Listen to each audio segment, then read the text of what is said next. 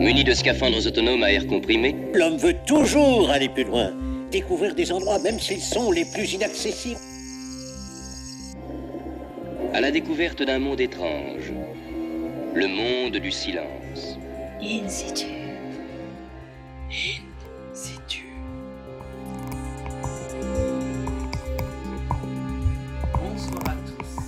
d'une jeune ingénieure agronome qui s'est retrouvée un peu du jour au lendemain à traquer la chauve-souris. Dorénavant, elle ne jure que pour ce petit mammifère volant. Le problème avec les chauves-souris, c'est que non seulement elles sortent la nuit, mais en plus elles se planquent très bien. Elles se nichent dans les arbres, les greniers. Il paraît même qu'on en retrouve sur le périph' parisien. Autre problème d'après Julie, elles ne se portent pas très bien, les chauves-souris. En cette semaine d'Halloween, le sujet s'imposait.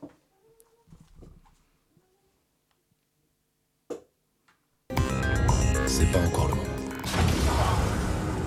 Tu penses que c'est quand le moment Bientôt. In situ.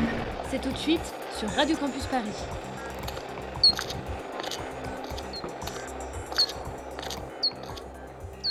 Salut Julie Powells. Salut Alors tu es doctorante au CESCO, le Centre d'écologie et des sciences de la conservation au Muséum national d'histoire naturelle. Qu'est-ce qu'on entend là?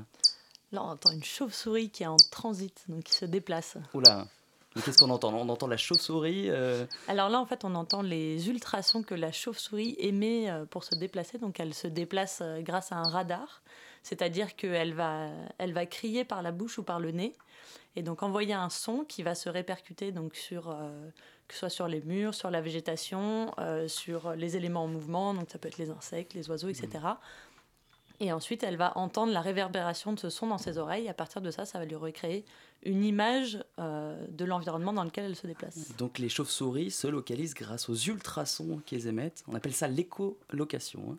Exactement. Et alors donc euh, c'est ton sujet d'étude euh, au Muséum d'histoire naturelle. Ton sujet de thèse c'est quoi? Alors du coup, mon sujet de thèse, c'est l'impact de la pollution lumineuse sur les chauves-souris.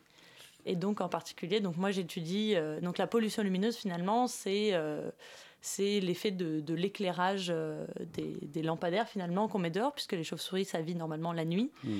et nous humains, ben, on met de la lumière la nuit. Donc euh, c'est un peu problématique euh, pour les animaux nocturnes. Et donc moi j'étudie euh, l'impact de cette lumière sur ces animaux nocturnes que sont les chauves-souris. Donc oui, on, dé- on détaillera un peu tes, tes travaux de recherche. Tu viens de dire qu'ils n'aimaient pas la lumière en ville, la lumière artificielle. Ça veut dire qu'il y a des chauves-souris en ville? Oui, et oui, oui, il y a des Même ici, chauves-souris. à Paris, autour et de oui, nous. il y a des chauves-souris à Paris. D'ailleurs, si vous allez prendre l'apéro sur euh, les quais de Jussieu, vous pourrez apercevoir des chauves-souris sous les lampadaires. C'est vrai Elles sont là. Qu'est-ce qu'ils viennent faire Eh bien, notamment celles-ci, elles viennent euh, chasser sous les lampadaires euh, sur les quais de Jussieu, puisque les lampadaires attirent les insectes. Et donc, en fait, les chauves-souris ont bien compris que c'était un bon garde-manger. Hmm. Et alors, je disais en introduction qu'on en retrouvait près du périphérique parisien. La petite couronne, c'est ce que tu me disais avant l'émission. Oui, c'est ça. Euh, notamment euh, au niveau de la porte d'Orléans. Il y a deux ans, je suis allée faire des comptages parce qu'en fait, il y a des voies de chemin de fer désaffectées. Et notamment, il y a des ponts qui sont toujours là, donc euh, où le public n'a pas le droit de descendre. Et en fait, ça représente euh, des gîtes hyper intéressants euh, pour ces chauves-souris, donc pour aller passer l'hiver, pour hiberner sous ces Voilà. tunnels. Parce que là, on est tout début novembre. Euh, les chauves-souris vont commencer à hiberner, c'est-à-dire se réfugier euh, dans un abri euh, pour passer l'hiver. On vient de parler, là, tu viens de nous donner quelques exemples d'abris, notamment près de la petite couronne. Où est-ce qu'elles peuvent nicher en dehors de cet endroit-là? Euh, ben, finalement, euh, notamment donc les chauves-souris qui vivent en ville sont assez adaptées euh, aux constructions humaines. Donc elles vont, elles peuvent aller se nicher dans des bâtiments, euh, soit des bâtiments désaffectés, effectivement des tunnels. Il y en a qui nichent dans les arbres. Il y en a aussi qui nichent dans les greniers des maisons, dans les combles, ce qui peut être plus ou moins dérangeant pour Mm, les mm, mm, propriétaires. Et elles ressemblent à quoi ces, ces chauves-souris? Elles font quelle taille? Euh, alors les chauves-souris en France, euh, elles sont assez petites. Euh, généralement, quand on se représente des chauves-souris, on imagine des énormes chauves-souris, mais ça, c'est des chauves-souris tropicales qui mangent des fruits. Mm. Euh, les chauves-souris en, en France, elles mangent que des insectes, des petits insectes, donc elles sont toutes petites. Euh, les plus grosses chauves-souris en France, elles doivent faire quelque chose comme 30 grammes. Avec une envergure de 20-25 cm, Ah oui, peut-être jusqu'à c'est 30. petit, hein, c'est la taille d'un petit mulot en fait, Ouais, avec ouais, euh, de grandes ailes. tout petit, Ouais. c'est tout mignon. Et alors il y a combien d'espèces euh, en France? J'ai vu 34, ça me paraît énorme. 34 espèces de, chauves-souris. Alors il y a entre 34 et 36, ça dépend Mhm. des exceptions, parce qu'il y a des, des espèces à séparer ou pas, on ne sait pas encore. Mais il y a- il y, a une belle et, en, diversité. et en ville? Euh, à Paris, je pense qu'on a deux à éventuellement euh, trois espèces, euh, vraiment si on le veut. Mhm. Euh, après, euh, dans une ville comme Montpellier, on peut monter à 10 espèces.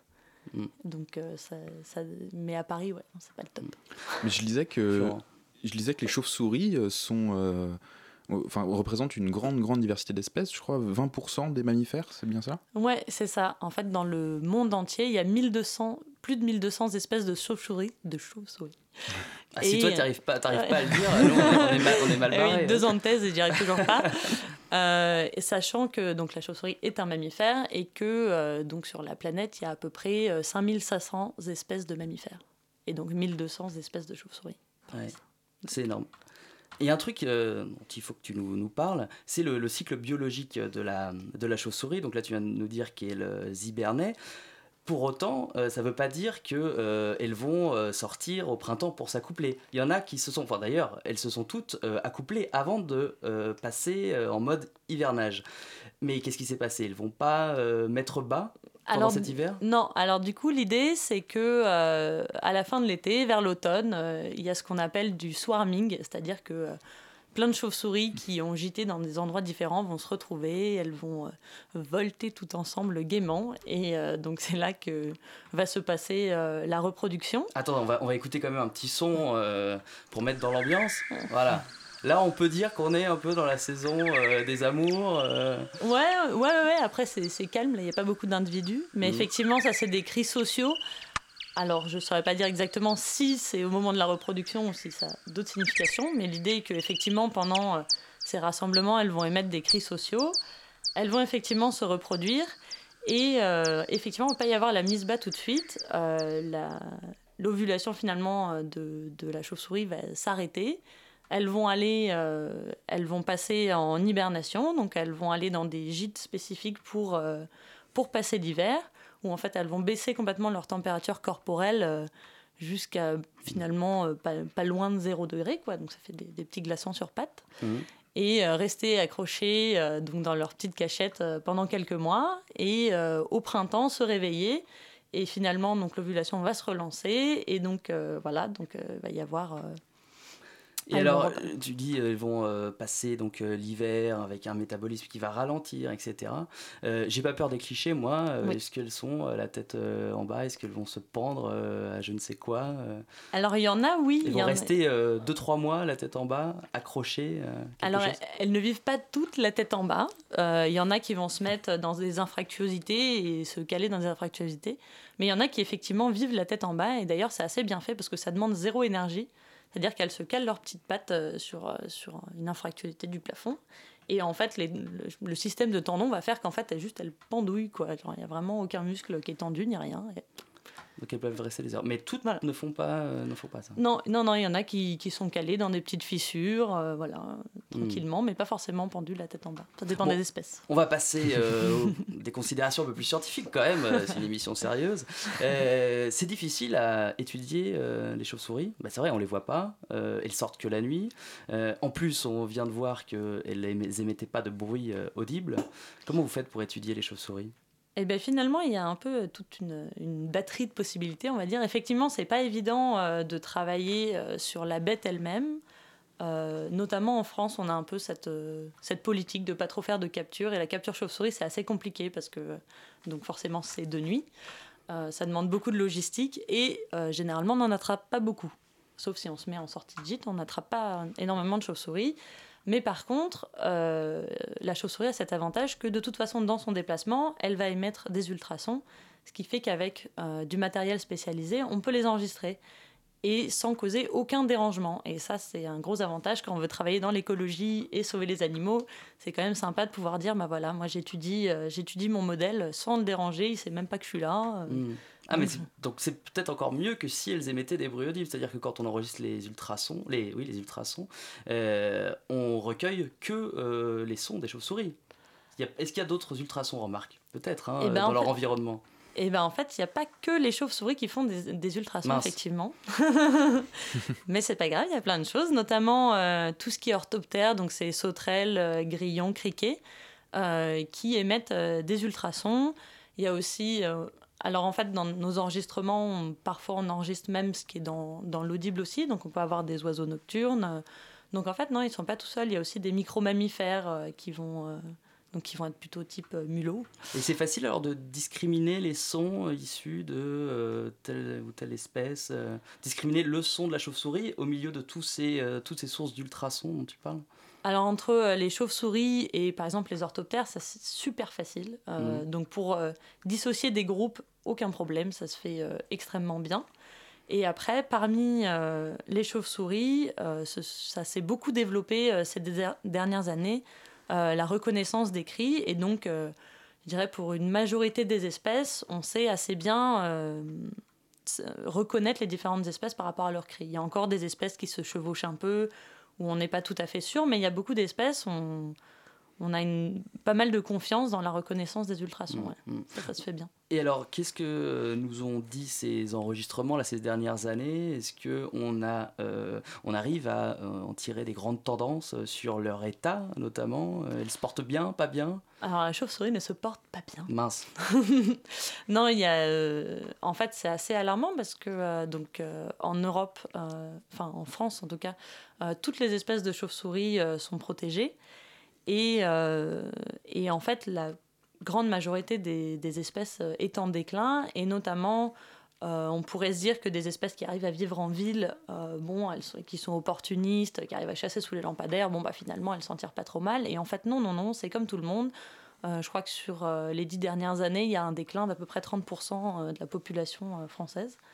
Donc, ce qui est assez énorme. Donc, euh, donc non, les chauves-souris ne se portent pas bien. Et en plus, euh, j'ai vu que les femelles euh, accouchaient d'un ou deux petits par an, euh, ce qui fait que le renouvellement des populations euh, se fait euh, très lentement, et elles sont donc plus vulnérables face à des, des bouleversements.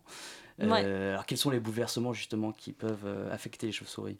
Alors, il y a beaucoup de choses, à vrai dire. Euh, Juste euh, énumère-en j'ai- quelques-uns, on, y reviendra en, après. en énumérant euh, brièvement, bah, il y, a- il y a ma problématique, donc, qui est la lumière.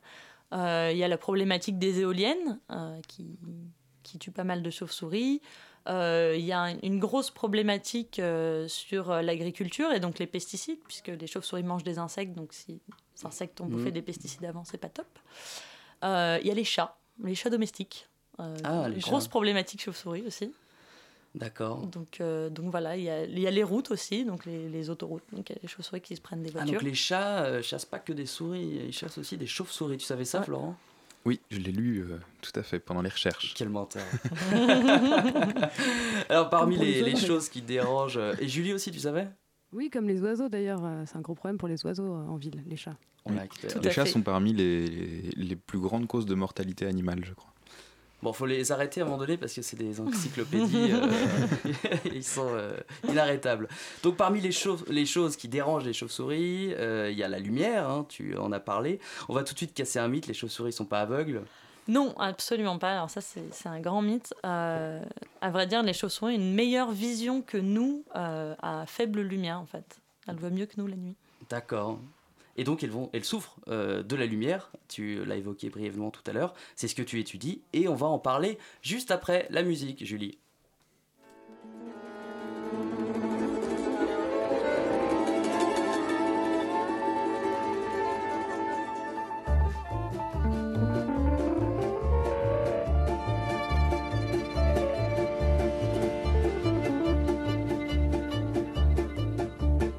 Une chauve-souris aimait un parapluie, un grand parapluie noir découpé dans la nuit, par goût du désespoir, car tout glissait sur lui. Une chauve-souris aimait un parapluie, aimait un parapluie. Elle marchait au radar, le sommeil l'avait fui. Elle voulait se mettre à boire, se jeter au fond d'un puits. Une chauve-souris aimait un parapluie, un grand parapluie noir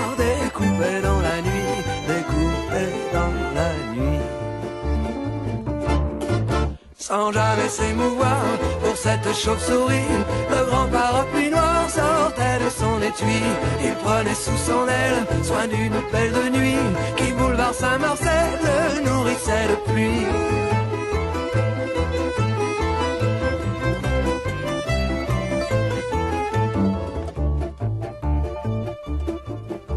Puis le grand accessoire se mit à voyager dans son bel habit noir, son habit noir de jet.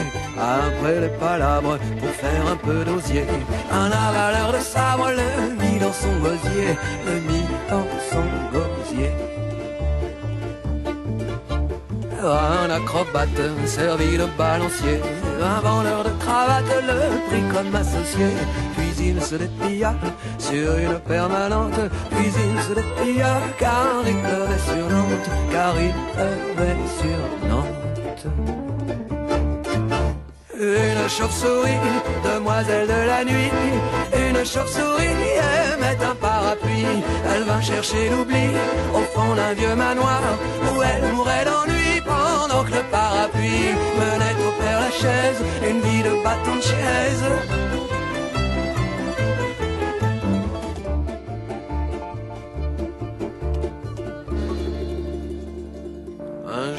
Mauvais temps, un jour de mauvais temps, un brusque coup de vent lui mit les pieds devant. On le laissa pour mort dans quelques caniveaux. On le laissa pour mort avec le bec dans l'eau, avec le bec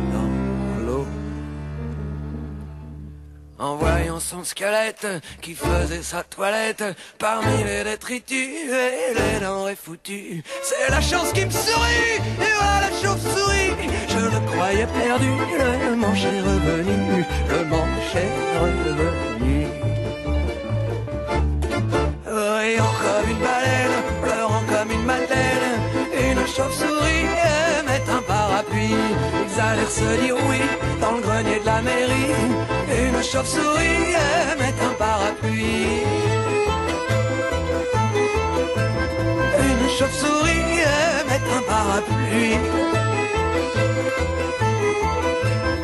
Une chauve-souris aimait un parapluie. C'était Thomas Fersen, la chauve-souris, et nous sommes de retour in situ avec Julie Powells, doctorante au CESCO, le Centre d'écologie et des sciences de la conservation au MNHN. Son objet d'étude, une chose qu'elle n'a quasiment jamais vue, les chauves-souris. In situ, au cœur de la science, sur Radio Campus Paris. Oui, je dis une chose que tu as quasiment jamais vue, quasiment, tu vois, moi non plus, j'arrive pas à parler. Euh, tu m'as dit avant l'émission que tu avais très rarement euh, tenu de chauve-souris dans tes mains. Ouais, en fait, tu travailles être- depuis longtemps sur les chauves-souris, mais tu as quasiment jamais vu. Ouais, pour être exact, d'ailleurs, je n'en ai jamais tenu dans mes mains. Ah bon que- Ah bah non. Tu m'as pas dit Ah, ça mais- tout à l'heure, bon. J'en ai déjà touché. Et tu m'as dit aussi que Thomas Fersen, la, la musique qu'on vient d'écouter, était euh, la chanson classique qu'on passait euh, à tous les chiroptérologues du monde. ah oui, on la, on la connaît bien, celle-là. Enfin, du monde de France, parce que je suis pas sûr qu'on connaisse très bien Thomas Fersen euh, aux États-Unis. Euh, donc, on va parler un petit peu de, de- de tes études. Euh, donc là, tu passes une thèse, tu t'intéresses à l'impact de la lumière sur les chauves-souris. Comment euh, t'en es arrivé là? Comment t'en es arrivé à t'intéresser aux chauves-souris? Est-ce que tu, es, tu, tu étais déjà passionné par les chauves-souris quand tu avais 10 ans? Eh ben, au risque de, de décevoir, non. Ah, bon, on arrête l'émission. Non, alors à la base, moi je suis pas une, une passionnée de chauves-souris. J'avoue que avant de. En fait, j'ai commencé à travailler sur les chauves-souris pour mon stage de M2. Et euh, en fait, non, ce qui m'intéressait, c'était les problématiques entre euh, biodiversité et urbanisation, être humain. Et donc, il y avait cette proposition de stage sur euh, l'impact de la lumière sur les chauves-souris. Je me dis que ça correspondait bien aux, aux thématiques qui m'intéressaient. Et en fait, euh, j'ai eu de la chance parce que par la suite de stage de M2, c'est monté une thèse à laquelle du coup j'ai postulé euh, avec un petit avantage d'avoir déjà fait six mois sur le sujet. Et donc tu t'es focalisé sur trois villes, Paris, Lille et Montpellier. Ouais. Euh, tu t'es décidé d'aller là-bas pour étudier les chauves-souris. Pourquoi ces trois villes? Alors en fait, euh, on a pris cette ville. En soi, euh, c'est parce que surtout, en fait, il y a beaucoup. On avait déjà beaucoup de données en fait euh, via les bases de données du muséum. Mhm. On avait déjà plein de plein de données dans ces trois villes. Donc et comme il y a finalement pas beaucoup de villes qui sont échantillonnées d'un point de vue chiro, parce que c'est pas ce qu'il y a de plus intéressant. Euh, les gens qui s'intéressent aux chauves-souris préfèrent aller euh, dans des endroits plus naturels, un peu plus sympas euh, qu'en ville. Et, mais il se trouvait que c'était trois villes où il y a eu des grosses campagnes d'échantillonnage. Donc c'était des bons, bons endroits d'études. Hmm. Faut que tu nous expliques aussi. Il y a deux types de chauves-souris. Certaines sont attirées par la lumière, sont attirées. Euh, la lumière les dérange pas. Oui, oui, ça y est, je suis pas assez précis pour les scientifiques, je vais me faire taper dessus. Enfin, il y, a- il y a des euh, chauves-souris lucifuges et, des chauves-souris euh, tolérantes à la lumière. Voilà, c'est- mieux comme terminologie. Bon, je, suis rassuré, je suis rassuré. Donc, non, parce que ça, c'est important pour tes études. Ouais, parce qu'en fait, il y a euh, effectivement des, des espèces, donc on dit lucifuges, donc qui fuient la lumière, euh, qui vont effectivement être des chauves-souris qui ne supportent pas du tout d'être à proximité de lumière. Euh, on, a un peu du mal, je pense qu'il n'y a pas de consensus sur le pourquoi elles évitent la lumière, parce qu'a priori, c'est pas un problème forcément d'éblouissement, mais peut-être un problème de euh, potentiellement se faire repérer par des prédateurs, en fait. Et donc, elles vont éviter la lumière parce que ben, peuvent être vues. Mhm. Et normalement, elles ont quand même évolué pour être nocturnes, donc pour se cacher grâce à la nuit. Donc Mm. euh, ça paraît pas complètement euh, improbable. Et donc il y a ces, ces espèces-là qui vont complètement éviter la lumière, et il y a des espèces euh, qui sont dites euh, opportunistes, qui ont en fait euh, appris que ben, les lampadaires, ça attire les insectes. Voilà. Et donc finalement, ben, ça représente des, des beaux gardes-manger, et donc qui ont appris à exploiter justement ces réserves de nourriture, Hmm. et donc à aller volter autour des lampadaires. Donc, elles, se sont, euh, elles ont évolué, au fil du temps et se sont habituées euh, à la lumière. Voilà, c'est ça. D'accord. C'est pas mal. Euh, donc plus précisément, donc toi tu es, tu, tu, qu'est-ce que tu as fait sur le terrain Euh, T'es allé euh, face aux lampadaires, tu as euh, écouté les chauves-souris, et qu'est-ce qu'elles t'ont dit sous les lampadaires? Alors oui, j'ai passé beaucoup Je de temps. simplifie beaucoup parce que voilà, on fait une émission de vulgarisation, peut-être qu'il y a des gens qui n'ont jamais fait de science, qui savent même pas ce qu'est une chauve-souris, peut-être. Vas-y. Ou un lampadaire. Ou un lampadaire, merci Julie. Ça, ça, généralement, ça va. Je n'ai pas trop de questions là-dessus. Et pourtant, c'est très compliqué, les lampadaires. Pas Oui, parce qu'on peut confondre avec les réverbères, tout Ouais. ça, des fois c'est compliqué. Non, c'est...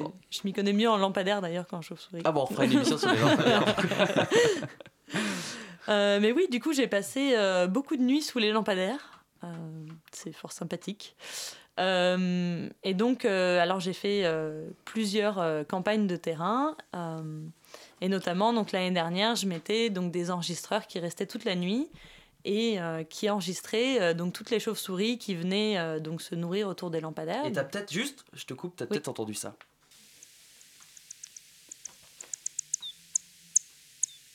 N'est-ce pas? Oui, tout à fait. tout à fait.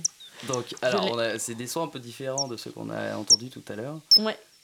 Les bips accélèrent. Ta ta ta ta ta. Ouais, alors en fait, cette accélération euh, donc de la cadence de cri, c'est pour, pour permettre aux chauves-souris d'avoir euh, une acquisition. Finalement, c'est de l'acquisition d'images. C'est pour avoir de l'acquisition d'images de plus en plus rapidement.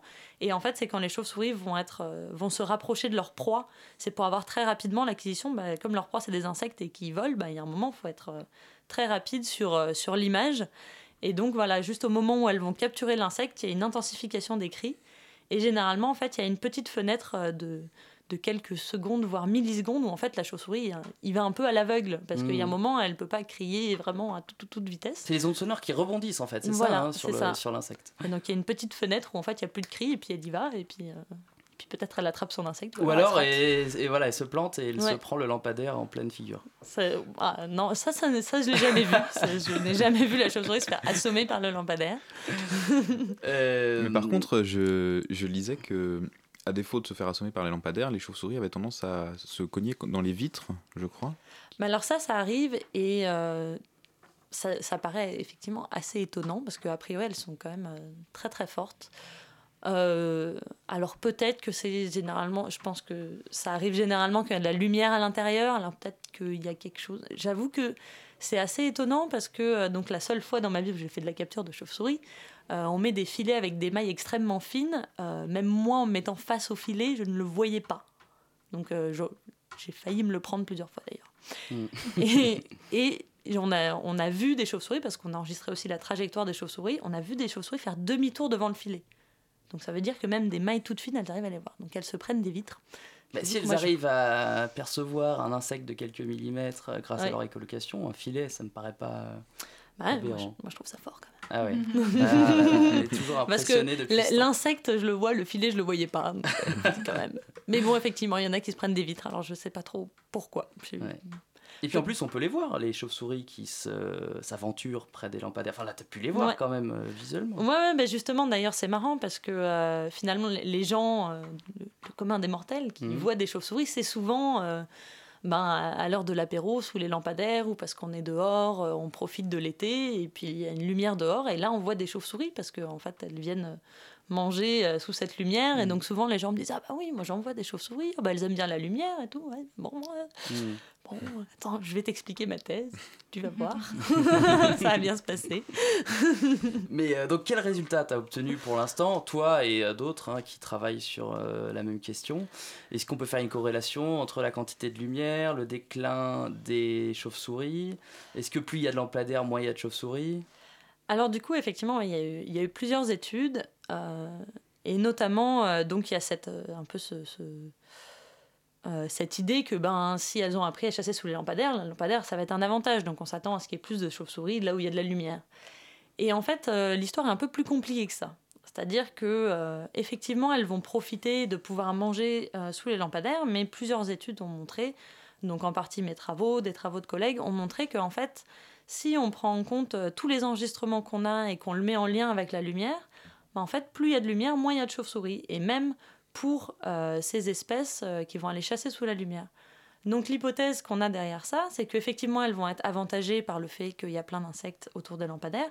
Mais par contre, quand elles vont juste euh, être en transit, donc aller d'un point A à un point B, elles vont complètement éviter la lumière. Et ça, ça a été montré dans une étude euh, par des Anglais que lorsque une chauve-souris euh, vole le long d'une haie, s'il y a un trou dans la haie qui est très éclairé, elles vont faire demi-tour.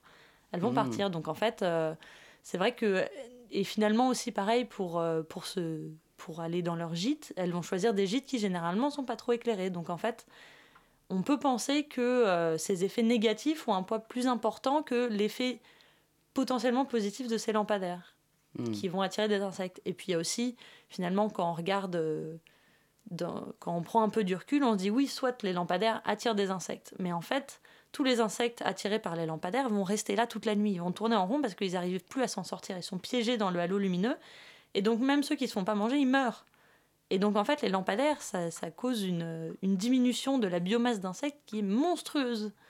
Parce qu'en fait, donc tous les insectes vont mourir. Donc en fait, sur ce moment-là, effectivement, la chauve-souris, elle aurait eu à manger.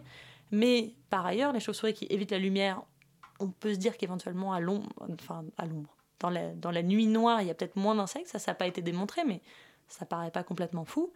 Et par ailleurs, globalement, on peut imaginer qu'il y a une dimi- une diminution du nombre d'insectes. D'ailleurs, ça a été montré qu'il y a une diminution énorme de la biomasse d'insectes. Donc sur le long Oui, terme, on l'a vu avec la dernière étude, là, euh, un chiffre Ouais. incroyable, 75% je crois de la biomasse. euh, 75% de qui a la biomasse d'insectes en ouais. moins. ouais. C'est énorme, la biomasse. Donc voilà, donc sur le long terme, en fait, c'est pas un bon plan la lumière. Mm, mm, mm. Florent, une petite réaction? Non. Bon. Alors maintenant qu'on a fait le constat, euh, bon, déjà on regardera plus le lampadaire de la même façon. Moi, je savais pas que ça créait autant de dégâts. On va se poser la, la question maintenant de ce qu'il faudrait faire pour préserver euh, la chauve-souris. Est-ce qu'il faut tout éteindre? Est-ce qu'il faut changer de lumière? On en parle juste après une pause.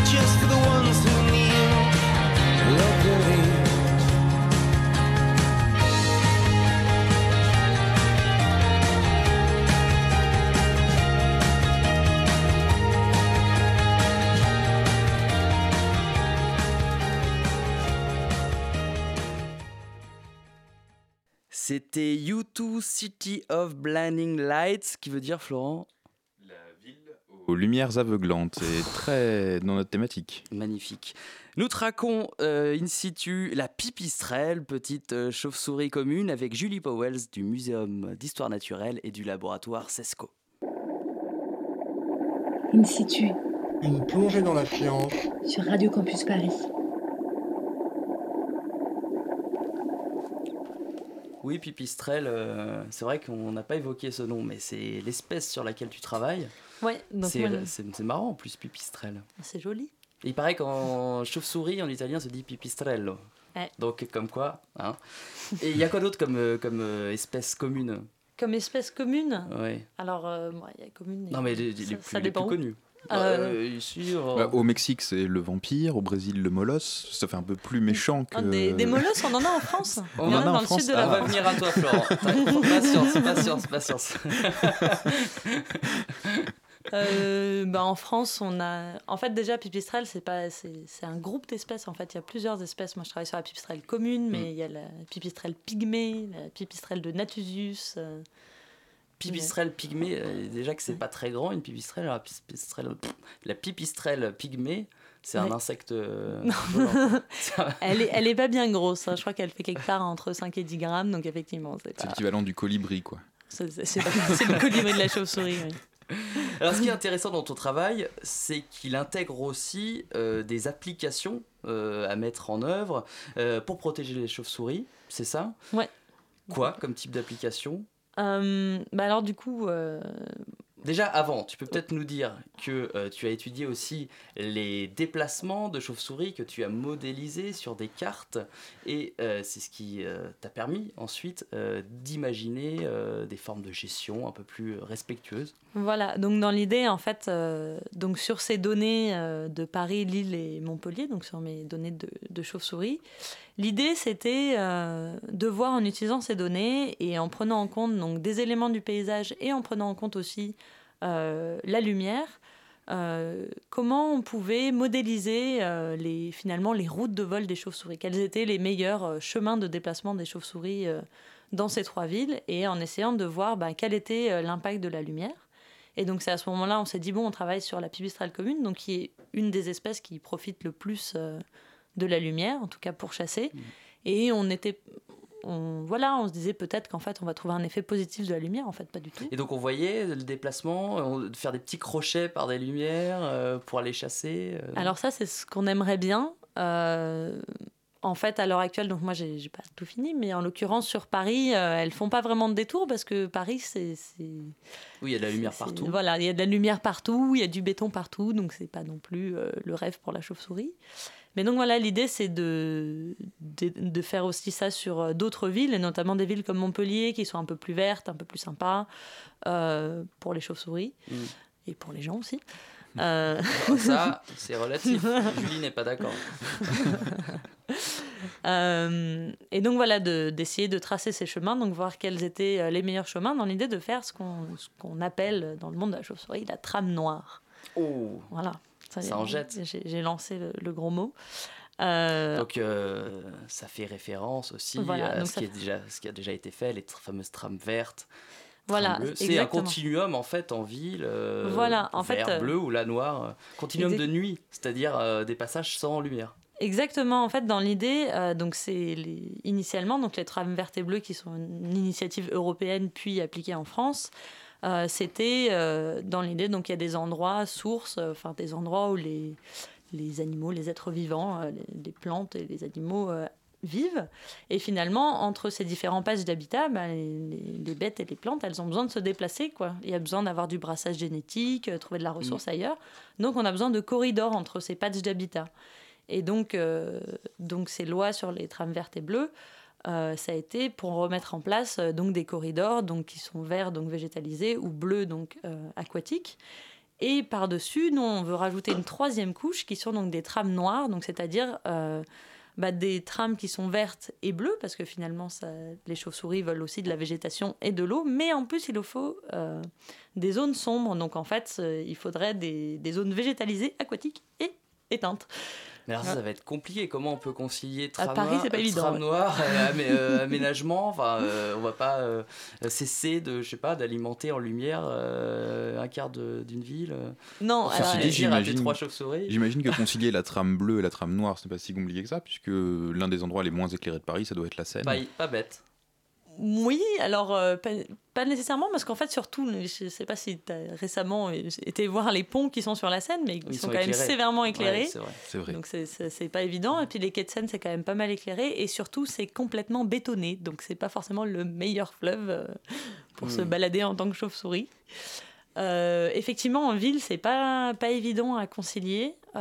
C'est on va dire que c'est pas les zones d'intérêt prioritaire, je dirais, euh, pour les chauves-souris, mais c'est, on peut quand même faire des aménagements qui peuvent être intéressants, et notamment à Paris, On a ce qu'on appelle la coulée verte, où donc il y a eu euh, tout ce, chemin de végétation qui a été euh, mis en place et on peut imaginer ne pas ou en tout cas peu l'éclairer ou peut-être mieux choisir les éclairages qu'on met, mettre des éclairages qui sont relativement bas puisque finalement les chauves-souris elles volent donc elles sont pas au ras du sol. Donc si on met des éclairages qui sont bien dirigés vers le sol, euh, qui sont des éclairages un peu bas finalement, il y aura un dérangement. Le dérangement sera pas nul, en même temps on est déjà en ville. donc- Mm. Mais par contre ça va, euh, ça va limiter le dérangement et ça va permettre euh, le passage. Et alors justement, on pourrait pas jouer aussi sur euh, le type d'éclairage? La grande tendance en ce moment, c'est de mettre des LED partout parce que ce serait soi-disant, euh, euh, ça consommerait moins d'énergie, ce serait mieux, plus écologique. Ouais, alors, que- donc, je crois d'ailleurs que tu as fait des, tu travailles un peu là-dessus. Bah exactement, et du coup justement dans cet euh, objectif euh, de cartographie, euh, quelque chose sur lequel je suis en train de travailler, c'est de faire un peu des scénarios. Donc moi j'ai euh, donc j'ai ma cartographie des, des routes de vol des chauves-souris avec, avec l'éclair- l'éclairage actuel. Et en fait comme effectivement on tend à mettre de plus en plus euh, des LED puisqu'elles consomment moins d'énergie, euh, finalement, euh, moi j'essaie de faire des scénarios. Si on changeait tous les lampadaires de Paris et qu'on mettait que des LED, qu'est-ce que ça ferait pour les chauves-souris? Est-ce que les routes de vol changeraient? Est-ce qu'elles seraient de moins bonne qualité? On tend à ce que ce soit de moins bonne Ce qui qualité. est crédible, euh, je veux dire, ça, ça pourrait se faire à l'horizon, enfin, dans, je sais pas, 10, 20 ans, il est possible qu'il n'y ait plus que des LED. Ouais, alors plus que des LED, je sais pas. non, parce qu'en euh, plus, c'est vrai que c'est un euh, peu controversé. euh, ouais. C'est un ça peu coûte cher pour l'instant. Bah, ça, ça coûte cher, mais en même temps, je- ça a une, ça a une meilleure durée. Oui, je m'y connais bien, lampadaire. Ah oui, oui, pareil, je vois, C'est une-. Non, ça a LED plutôt une, une, une bonne durée de vie. La LED, ça consomme moins d'énergie. Après, il y a ce qu'on appelle l'effet de rebond. C'est comme ça coûte moins cher, on en met plus. Mm. Donc ça, c'est un peu problématique aussi. Euh, mais l'avantage, c'est aussi que c'est des lampadaires qu'on va, qui vont être beaucoup mieux dirigés. Ce qu'on peut voir pas mal dans Paris, euh, dans les quartiers où vous avez des lampadaires un peu anciens, un peu stylisés, c'est des boules. Donc qui éclairent 50% le sol, 50% le ciel. Donc ça, c'est le pire éclairage Ouais, du ouais, monde. Et pour les chauves-souris, c'est dramatique, j'imagine. Ah bah c'est c'est assez Ouais. dramatique en fait. Dès que tu éclaires au-dessus de l'horizontale, euh, c'est en fait ça fait un impact qui est immense. D'ailleurs, il y a cette problématique de halos lumineux qui sont créés par les villes aussi qui est assez importante. Mm. Mais donc du coup, les LED, même si on peut leur reprocher beaucoup de choses, euh, généralement elles sont installées dans les lampadaires qui vont être plus directionnels, donc éclairer plus le sol. Mais par contre, euh, elles vont avoir une lumière qui est plus bleue, donc qui est plus bleutée, et a priori qui est plus impactante euh, et pour les chauves-souris et pour les insectes, puisque ça va avoir aussi tendance à attirer beaucoup plus les insectes. Mm. Et donc plus d'insectes atterrés, c'est plus d'insectes qui meurent, et du coup moins de biomasse d'insectes. Hmm. Mais ça doit être très compliqué euh, comme étude parce qu'il y a tellement de facteurs là à prendre en compte. Bah, que... Et alors, on va revenir juste deux secondes là Ouais. sur les trams. Tu voulais Oui. parler un peu de l'interconnexion, euh. Euh, ça va se faire ça concrètement ou est-ce que c'est encore quelque chose euh, d'abstrait euh, qui reste confiné dans les laboratoires Est-ce que vous êtes allé, je sais pas moi, demander aux agences, grandes agences nationales ou même vous êtes allé auprès de, de l'État, du ministère pour demander à mettre en place ce genre de choses? Et ben en fait, c'est des thématiques qui intéressent beaucoup de monde, qui intéressent aussi beaucoup d'éclairagistes. Euh, parce qu'ils le sentent venir, ils sentent qu'il va y avoir des régulations euh, sur ce genre de choses. Et donc ils sont très intéressés. Il y a des villes qui sont intéressées aussi. Et moi j'ai l'avantage, euh, l'avantage en tout cas j'ai la chance d'être euh, dans une thèse qui est cofinancée par un bureau d'études en environnement et donc qui, eux, sont intéressés aussi par mon travail parce que justement cette mise en place des trames noires, ça intéresse. Et l'idée, c'est de, de reproduire cette étude que j'ai faite donc sur, sur des données euh, du muséum et de les refaire sur d'autres villes. Et notamment, là, on est en train de se lancer euh, sur deux villes, euh, tester du coup cette méthodologie, aller essayer de la faire dans une ville et voir à quoi va ressembler cette trame noire. Est-ce que du coup, on peut faire des aménagements pour améliorer ces endroits, etc. Donc là, on est. Mais surtout, dans un premier temps, il va falloir quand même informer la population, enfin, et les, les sensibiliser du moins, parce que du jour au lendemain, on va leur dire bon, ouais, on éteint la moitié des lumières euh, pour protéger les chauves-souris. Je pense qu'il y a pas mal de personnes qui vont se dire euh, mais les chauves-souris, euh, on s'en Alors, fout. quoi. alors, de toute façon, c'est vrai que- D'où ma question à quoi servent les chauves-souris? À quoi servent les chauves-souris Ah, c'est vrai que j'ai attendu 45 minutes pour te poser cette question-là, mais. Euh... Ah, c'est là, je crois que c'est une des questions qui m'agace le plus Ah, depuis que je travaille dire sur les chauves-souris. À quoi, à quoi ça sert toutes les espèces animales Puisqu'on est en train Merci. de, vivre la sixième extinction massive des espèces. Donc en fait, tout est en train de disparaître. Euh, bon, bah, on peut laisser tout mourir. ou Ah, je, suis, je suis tout à fait d'accord avec ça, parce que c'est une question qu'on me pose souvent, à laquelle j'ai envie de répondre. Et à toi, tu sers à quoi? Ah, ça, Parce on que parler, il concrètement- plus d'une émission. Parce que finalement, est-ce qu'elles ont besoin d'un but pour être là déjà, ces pauvres chauves-souris hein? Non, mais moi je suis complètement d'accord avec ça, mais après il faut euh, convaincre Après, le grand. voilà. le- Alors effectivement, il faut, le- convaincre public. le grand public. Euh, déjà, il faut les convaincre qu'elles sont toutes mignonnes, ce qui est déjà pas évident. Et, euh, Ce qui et est par pas ailleurs, toujours vrai non plus. non, elles sont extrêmement mignonnes. Euh, non, le- ce qui est pas mal, c'est que euh, c'est les chauves-souris, ça, déjà, ça va manger des insectes, donc ça mange les moustiques déjà.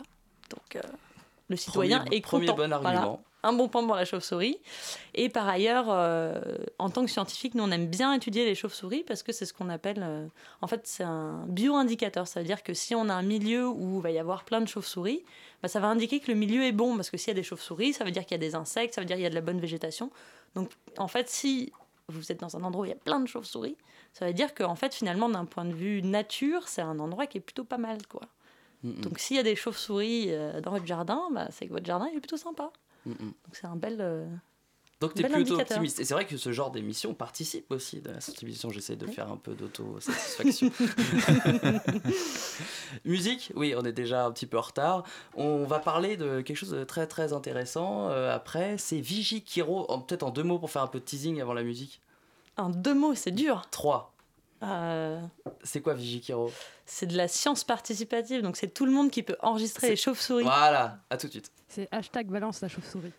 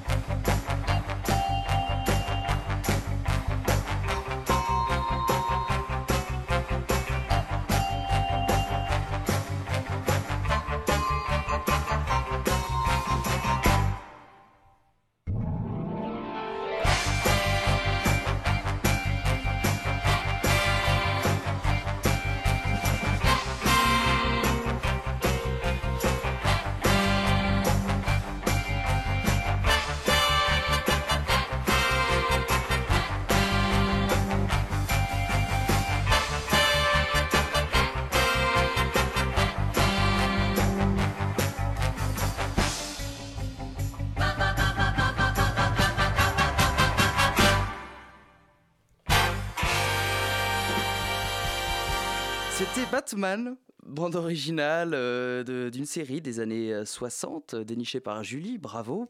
Euh, nous sommes euh, sur la dernière partie d'In situ euh, sur les chauves-souris avec la doctorante Julie Powells du laboratoire CESCO, le Centre d'écologie et des sciences de la conservation. In situ Un souffle de science sur Radio Campus Paris. Comme les euh, populations sont difficiles euh, à suivre, on l'a dit suffisamment, euh, de plus en plus on demande à la population de mettre la main à la pâte, si j'ose dire, de partager le- leurs observations. Et tout ça, ça s'inscrit dans un beau programme de sciences participatives qui s'appelle Gi- Vigikiro. tu peux nous en dire deux mots? Alors euh, oui, du coup, c'est le, le muséum, donc a plein de programmes de sciences participatives et notamment euh, donc Vigikiro qui, euh, qui en fait, euh, dans l'idée, permet de récolter plein de données euh, sur les chauves-souris. L'idée, c'est que n'importe quel citoyen, finalement, alors généralement pour les chauves-souris, c'est un peu, euh, c'est des férus de la chauve-souris, quoi. C'est rarement Monsieur Tout le Monde qui a envie d'étudier la chauve-souris. Oui, parce que déjà, c'est pas très drôle. euh, Ah, bon, faut faut, pas- pas faut dire pas ça dire- parce non, que faut oui, pas c'est le vrai, vrai, putain, je... je commence bien, moi. non, mais ce que je veux dire, c'est que c'est moins marrant d'enregistrer des ultrasons de chauve-souris que de prendre en photo des petits papillons et des beaux bourdons euh, qui se baladent sur les fleurs, quoi. C'est vrai qu'on voit rien et qu'on n'entend rien. déclare ses liens d'intérêt quand même dans cette émission Ah, ce soir. attention, ça, on en discutera après en off, ensemble. Mais c'est vrai que quand on enregistre des chauves-souris, j'imagine, on ne voit rien, on n'entend rien. Alors, on, effectivement, on voit rien, on voit assez peu. Effectivement, par contre, on peut entendre. En fait, ça dépend des, des protocoles. L'idée, c'est que le muséum prête euh, du matériel euh, donc aux gens qui veulent faire des parcours. Et euh, ensuite, il y a des matériels sur lesquels on peut effectivement brancher un casque. Après, pour, pour avoir fait moi des parcours dans Paris, il n'y a pas grand chose à entendre. Parce que soit il y a des chauves-souris, mais il n'y en a pas beaucoup. donc essentiellement, on n'entend rien. Euh, donc, mais après, euh, il y a des parcours quand même vachement plus sympas. Et c'est vrai que généralement, les gens qui font ça, euh, quand je dis ces chauves-souris, c'est un peu des geeks de la chauve-souris. Parce que ça existe et il y en a beaucoup.